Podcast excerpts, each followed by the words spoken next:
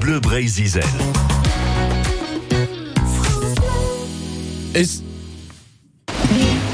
Quel ravissant spectacle, n'est-ce pas, cher monsieur Justement, j'admirais la mer. Pour moi, les vacances au bord de la mer sont toujours très agréables et reposantes. Dernier épisode de cette série estivale proposée par Gaël Guéguin. Ah bah aujourd'hui, ça sent comme une odeur de fin de vacances. Carte postale de la plage, la série estivale qui remonte aux origines du tourisme balnéaire. Avec François de Beaulieu, auteur de Vacances en Bretagne, paru chez Scolvraise. C'est la fin de l'été et de cette série sur la plage abandonnée, coquillages et crustacés. Tout a une fin et les vacances d'autrefois aussi avaient leur fin.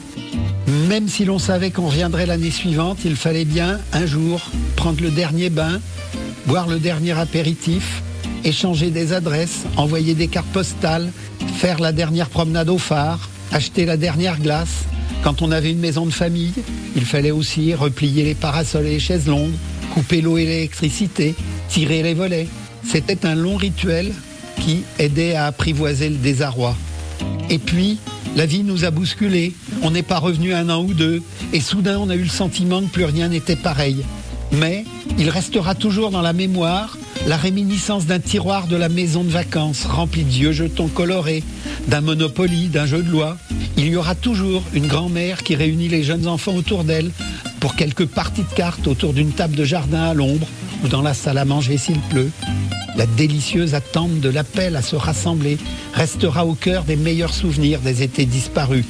Il en est de même pour la rituelle séance de marionnettes ou de prestidigitation qu'un grand-père ou un oncle créatif proposait une ou deux fois par été, quand c'était pas trois ou quatre enfants qui interprétaient une pièce de théâtre pour la famille et les amis.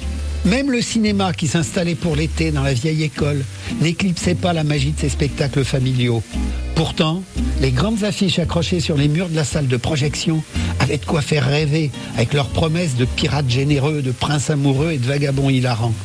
Quant à l'enfant solitaire, il n'oubliera jamais les collections de coquillages, les images à découper pour reconstituer des villages ou des bateaux, et, surtout, les lectures infinies qu'il a pu faire sous la lucarne du grenier, que la pluie lourde et chaude du mois d'août tambourinait sur le toit. Oh là là, ça donne envie tout ça. Il y aura toujours aussi des barbecues en faisant griller les sardines et en sirotant du rosé, avec modération, bien sûr. Merci à François de Beaulieu, auteur du livre Vacances en Bretagne, paru aux éditions Scolvraise, une série à réécouter vraiment sur le site de la radio, n'hésitez pas. C'est sur francebleu.fr Brésisel.